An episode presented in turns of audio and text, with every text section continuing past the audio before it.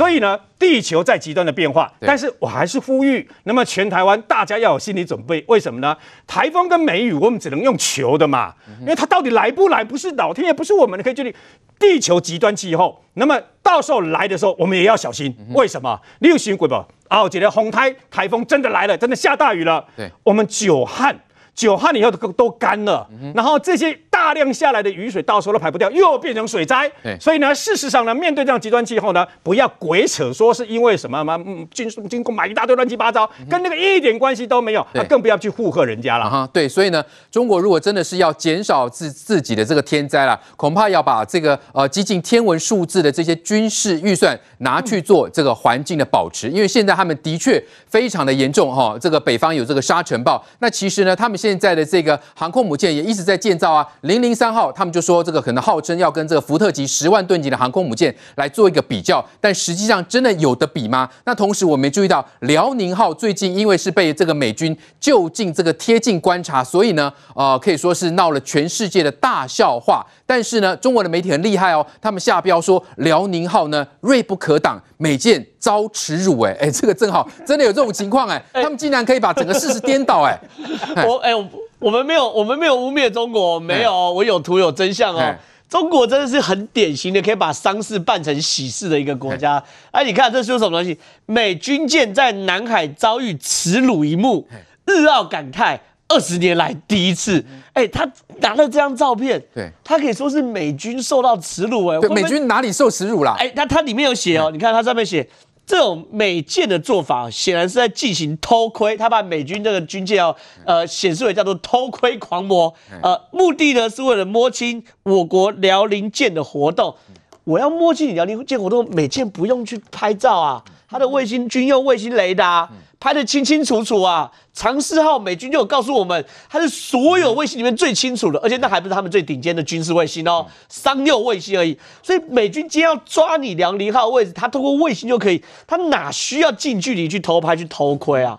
他就是切你中路嘛，他就看你换，他就呛你说你的防线布不出来嘛。你看哦，那个时候二零一八年中国是怎么样吹嘘自己辽宁号多厉害？这边写。从阅兵看辽宁舰的编队战力，五百公里内敌军毫无还手之力。哇，好厉害、啊！他那时候牛吹到那么大，五百公里内敌军毫无还手能力。为什么？他说啊，辽宁号只要一出去，好，前面有核子动力潜舰，这边呢有歼十五当护卫飞机，前面呢有所谓的护卫舰，中型的防空、防海跟反潜，然后最旁边呢。呃，这等于说呢左左背右膀啊，有大型的飞弹护卫舰，然后辽宁号在最中间，正好这个扇形一打开啊，五百公里内毫无敌手。其实这是对的嘛？之前我们有请过舰长来跟我们解释，这个航空母舰一出去就像这个孔雀一样，一开屏根本就进不来。可问题是你今天编队就没有达到这样水准嘛？对，今天编队他后来就被发现，就是他被美军切去，就是一个辽宁舰配一艘飞机，还有两艘船嘛，所以你你你没办法做出这样军事规模，所以就他被插队啦。才被插队啊！而且你知道吗？美军现在还在鞭尸辽宁号。什么叫鞭尸辽宁号？鞭尸辽宁号是这样子。辽宁号现在一直大家都说它好像抛锚了，抛锚在海南岛。不是说它往北跑了吗？对对对，然后现在在现在在哪里？海南岛这边。哦，在海南岛。海南岛这边来，我们看这张图，十一号哈，四月十一号在这边，四月十号几乎完全没有动。哎，没动啊，就在那边一直环绕绕绕绕绕，到四月十四号往北动了一点点，可能十公里不到吧。嗯。可是照它的结束，它。公布数据啊，一小时三十节，大概五十六公里左右时速，嗯、所以他应该呃一天就可以绕过去啊，就在那边不不动，很大猜测什么东西？奇怪，发生什么状况？坏掉了，它坏掉了，可能坏掉，坏掉了，抛锚？坏掉，坏掉了，抛锚，因为它一直吹，一直吹嘛，我们都知道，老爷车吹油门，第一个冒黑烟，第二个引擎缩缸啊，当然这个不会缩缸，可是说现在有人猜测它锅炉可能坏掉，否则你没有理由，海南岛近在咫尺，可它那边一直。逗留一直逗留，一直不动。哦、然后呢，美军更狠，刁掐哪这么刁住？有可能，有可能。然后呢，美军更狠，美军现在去鞭尸。美军为什么鞭尸？你看哦，今天最新的航机图，一台 RC 一三五一架哦，从那个关关岛或者是从呃呃日本不确定飞，可他们在台湾南部出出现，然后往哪里飞？往海南岛这边停下来。哦要去一探究竟，这就是这就是他他抛锚的地方嘛。同样嘛，在海南岛嘛，对不对？像 RC 三我在这边嘛。所以美军想去了解到底发生什么状况。我跟你讲哦，搞不好过两天就有空拍照片出来了啦。搞那种一直绕一直绕，然后放黑烟的照片，美军就跟拍就就给你拍下来了嘛。所以美军很狠的嘛，美军才不跟你讲什么五百公里有有有没有敌手，什么大内宣大外宣，美军不跟你来这套嘛，是驴子是马拉出来遛遛就知道嘛。对，美军就给你压力测试啊，我就测试紧绷逼你嘛，我就切你队形，插你队嘛，你就是拦不住嘛，我拦不住就拍张照片嘛。你现在屌在南海这边很清楚啊，你看海南岛这边嘛，海南对不对？海南。海南，他在海南岛这边嘛，要不然赶快靠港啊，不是吗？就没有没有办法，你难不能要叫拖船来吗？多难看啊，长四号是不是？你不可能叫拖船来嘛。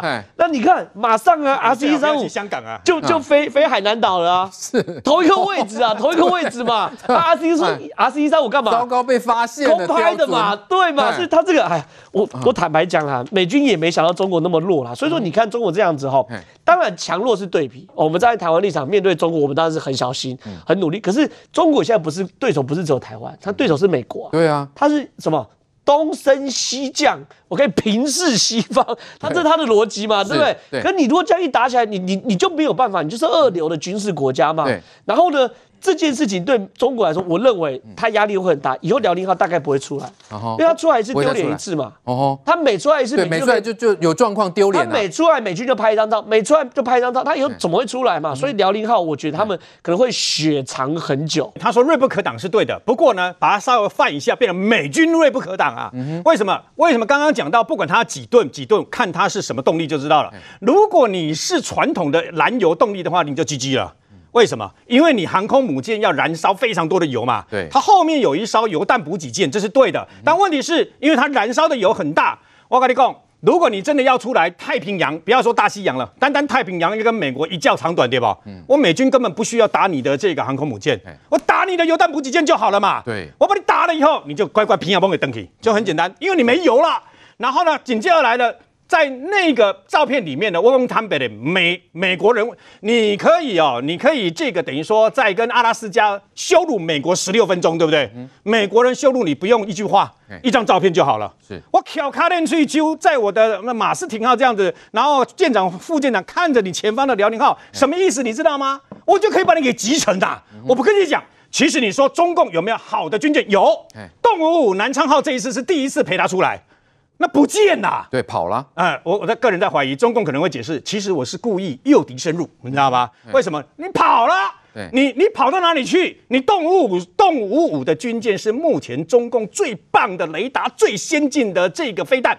你最应该留在他，如果留在辽宁号旁边，我跟你讲，马斯廷号不会那么嚣张，他不会那么嚣张，防空反舰，对不对？也不敢那么靠近，对，对不对？为什么？你不要忘记，马斯廷号多次到南海去，对不对？他们都派出来跟他要靠靠近，你再再来一两百公尺，然后五十公尺，我撞在一起，看你要不要转转弯嘛？是。那为什么在这个地方没有？因为很简单，能够跟他撞的军舰不在嘛。动五五南昌号事实上有一万公吨呢，它事实上的撞你，这个等于说它你全我问你嘛。全世界，全世界包括尤其是美国在内的这个航空母舰十几十几个哦。它会让你比别国的军队，尤其是飞弹驱逐舰，那么靠近它的航空母舰吗？还是不可能的代志。如果是美军的话，早就过来，你知道吗？是过来警告不离开，我可能就干掉你了。而而他们竟然这样做，而让全世界看到，千言万语还比不上一张照片啊！是的确啊，所以中国媒体自己说这辽宁号呢锐不可挡，但现在是不是出现一个相当不寻常的状况呢？来，金平你怎么看？这个辽宁舰为什么会在海南岛周边的这个海域这边徘徊不动呢？到底出了什么状况？辽宁舰主要是它要进去这个海南省三亚，它的这个中国大陆解放军南海舰队的这个三亚的母港。那进入三亚的母港，主要是它里面刚刚其实瑞德大哥有提到动五五啊，还有其他人的军舰，他们表示我我在研判他们的这个自己的码头大型的足够同时两艘航母以上的这个能够停泊的码头不够多。那他们有一艘山东舰在这个海南三亚那边。那如果辽宁舰要去这个。停泊的话，你必须让其他的这个军舰先出来腾一个空位，所以你会看到海南不断的在晋升它的这个码头附近的这个海域，还有它的这个港口，然后加大它的港口的这个停泊船舰的设施。它那边三亚还有旁边附近的鱼林，在那边它是可以足够停他们的核动力的潜舰，他们的潜水艇在那边潜舰基地那个基地很多。南海舰队是它的这个潜舰很大的一个大本营，所以它的潜舰那个是没有问题。可是面对辽宁舰跟山东舰，辽宁舰大概长是将近三百公尺。尺，那山东舰的话是三百零二公尺左右，那稍微大一点点。那所以两艘航母都要停在这个海南三亚的话，势必有一艘船要先出来。所以再加上，所以让辽宁舰在外头先绕着，是不是？呃，再加上辽宁舰本来就是训练舰，呃，就算让老美看穿了，我觉得他可能也不担心啦。就是可能比如说，本来他们也承认就是比不上，所以中国军事评论家为什么会说，哇，看了这个福特号的这个航母才知道说，哇，美方的战力真的是让他们望尘莫及，然后他们建建造这个船舰的能力和他们的这个全战备的这个能力，的确是因为你光是看福特号的航母，它在二零零五年开始成功研发，后开始这个制造。那打造这一艘呃万十万吨级的这个航母，已经超过一般我们一般游轮啊，什么哥斯达尼亚号那些什么都是大概七八万吨，它已经超过一般的游轮。我说的是那个邮邮差的邮，对，那个旅游性质的。那这种十万吨级的航母，它是为了在二零五二年以前要取代全面取代美军现在主力级的尼米兹航尼米兹级的航母。对，这一艘航母打造的成本，一开始投入的研发就是一百亿元，然后再加上建造两百亿元，将近三百亿元。所以这么新的航母，但后面的量产不会那么贵啦。第一艘都是最贵的。那等到二零五二年、二零五零年以前，他们打算制造十艘到十二艘，要取代尼米兹。所以美国人，你说二零零五年开始新建，对，到二零一二零一二零二零一三年他们就下水，下水。二零一七年他们就成功建好，就十二年。所以要成就一个航空母舰要这么长的时间，十年以上，所以十年到十二年，他才开始这个服役。二零一七年服役，二零一七年服役，你要让他全战备，能够打仗，日夜间二十四小时作战的话，那你看到现在二零二一年，他还美军，我相信他。们应该是全战备的能力 OK 了，但是他还是很小心哦。我没有，我们还在训练啊，什么？所以你看他花了四年的时间，都还不敢讲自己是全战备。这个就是真的在打实战的。这个那他中国还说什么航舰是下跟下水饺一样，航舰下水饺，它这不这不过是第三艘了。第三艘，第一艘那个辽宁舰是从那个瓦良格号以前乌克兰旧时代那个前苏联那个改良了，废弃的再翻新，那个船体舰体都是人家的，所以。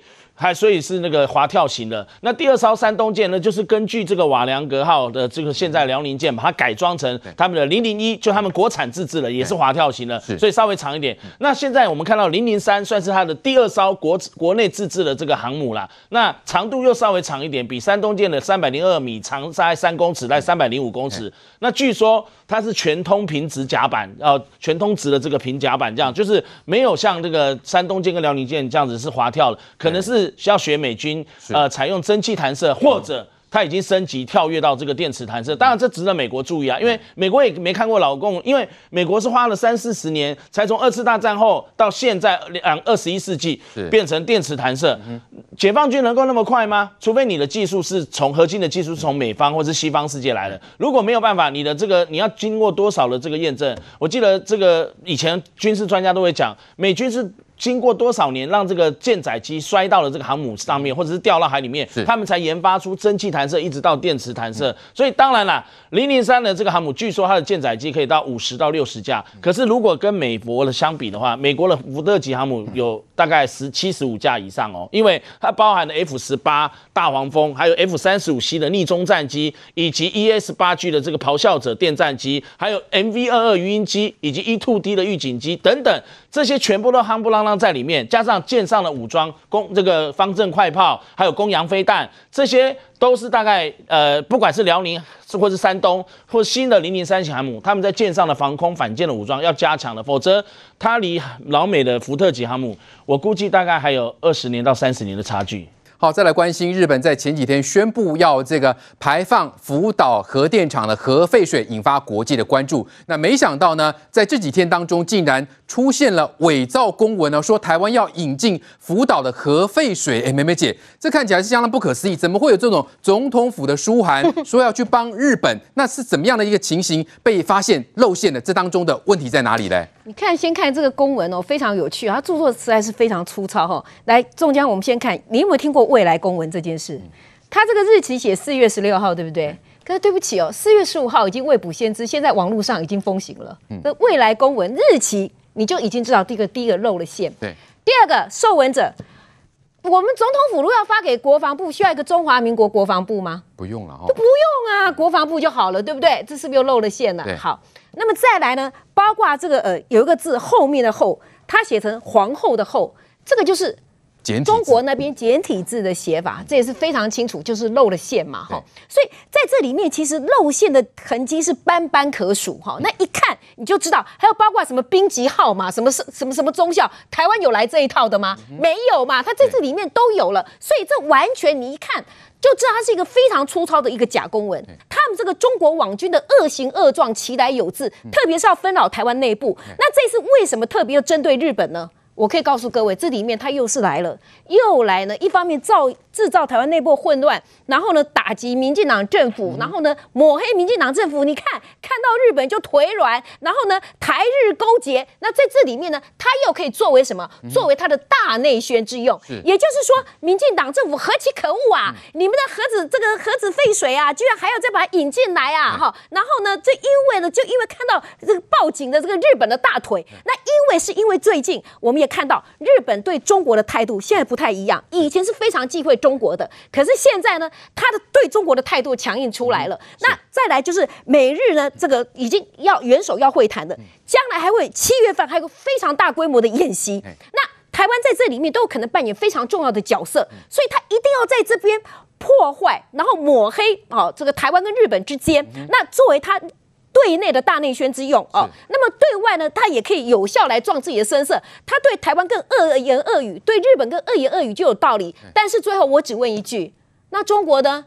你自己呢？你自己现在有十六个核电厂，四十九个机组还在放，你排放到这个距离香港很近的大亚湾、含川的这个量呢，已经比日本他们制定未来三十年要排放的每一年的标准上限多十倍。现在又来个假公文，这。就是中国共产党。是，来来，正好，哎，这不可思议，气候也可以操作。好，现在连这个核废水也要拿假公文来操作啊。有两种人没有资格去反对这个福岛排核废水，第一个是有核电厂的国家，第二个是支持核四的人。我要讲。原因很简单，一一件事一件事来。当时福岛发生核灾的时候，那个核反应堆还在不断的反应，不断的反应，所以它必须用海水去冷却它。冷却完后，那个核海水因为被污染，对不对？没有排出来，它一直放在储存槽里面，每一天要储存一百四十吨的水，非常多。然后到现在已经储存槽已经储存一千多个储存槽，快满了，在两年后就要满了。那这个核废水呢？它跟什么核废水是一样？它跟核电厂产生的核废水是一模一样的。中国有四十八座核电厂，全世界排名第三。核子电厂使用的前三强，中国第二个南韩二十四座，全球排名第六。可这两个国家是目前骂最凶的。对，我要再补充一个资讯，因为看到这边的时候，可能会很多观众都知道，哎，那会累积。好，它排放的时候，它虽然每单位不多，对它可能累积在一些鱼类上。对鱼类，那我们在吃鱼怎么办？这个东西我也要解释清楚。我们谈放射性物质要谈半衰期，什么意思呢？半衰期就是花多久时间，它的能量会剩一半。你可以推出来，比如说铀二三八的半衰期是四十五亿年，你大概地球有地球开始，它根本不会半衰。碳十四半衰期是五千四百年，五千七百年，所以我们可以用碳十四去看说，哎，这个古董，这个这个古这个这个这个遗骸是多久年的？铀呃，这个氚。它半衰期是八到十天的生物半衰期。简单讲，在鱼类如果吃到这个水，八到十天一半，八到十天再一半，再过八号时间已经 NA 了。NA 在我们术语科学术语就是没有了，就没有了。所以说这个为什么国际原子能总署说中呃日本这样排放这个废水是符合国际标准？因为。你看到的每一个核子发电厂都这样排，当然你可以反对核子发电，这是你的权利。对，可是呢，你如果自己国家有核电厂，你又支持像你些国民党了，支持核四哦，回头骂日本，坦白说逻辑上完全说不通。来来，我来，对。其实现在中国的认知战，哈，呃，它真的是无孔不入，而且当我们发生了呃台湾有一些呃事件的时候，他们的认知战，而且会是用那种模糊甚至干扰的一个方式，哈。其实他现在用公文，那公文其实呃这内容错误百出了哈，所以这个大概总统府已经做澄清，也已经正式提告了，有报警哈，有报警对，已经正式因为这很恶劣，对，这非常的恶劣。如果没有我们第一时间就马上提出说跟大家说啊，这是错的哦，而且这些都是错误百出哦。除了刚刚美美所说的，它里面还有什么总统府的内阁会议？不好意思，我们从来没有内阁会议哈。但是我们现现在所看到的就是说，中国它只会骂别人，然后呢，自己的整个核废水的一个排放其实是更加严重。然后刚刚除了呃正浩所说大亚湾的一个排放，其实它包括秦山核电厂，还有福建福清核电厂，它的排放量都是。大于福岛哦，大于福岛哦，所以你看哦，现在四十九座的它的核能发电厂基本上都在运作当中。可是你问他说，那请问你的核废水排到哪里去？对，不好意思，没有记录。哦，没有记录，没有记录，他们他们也没有这种资讯公开吧？完全没有公开，所以你是查不到，不是没有排放，对中国来讲是。是因为他们没有记录、没有公开，所以不是没有排放。所以呢，他今天在骂日本。那当然，我们要问，那请问中国，你的核废水排到哪里去？所以为什么长期以来，民进党政府所强调的是我们反核？为什么要反核？就是核废料、核废水，这个是完全无法处理的啊！核废料，你要你现在跑到哪里去？无法。你今天要丢到蓝屿，蓝屿也也抗议啊！你要丢到哪里？丢到其他国家？多国家人家也不要啊！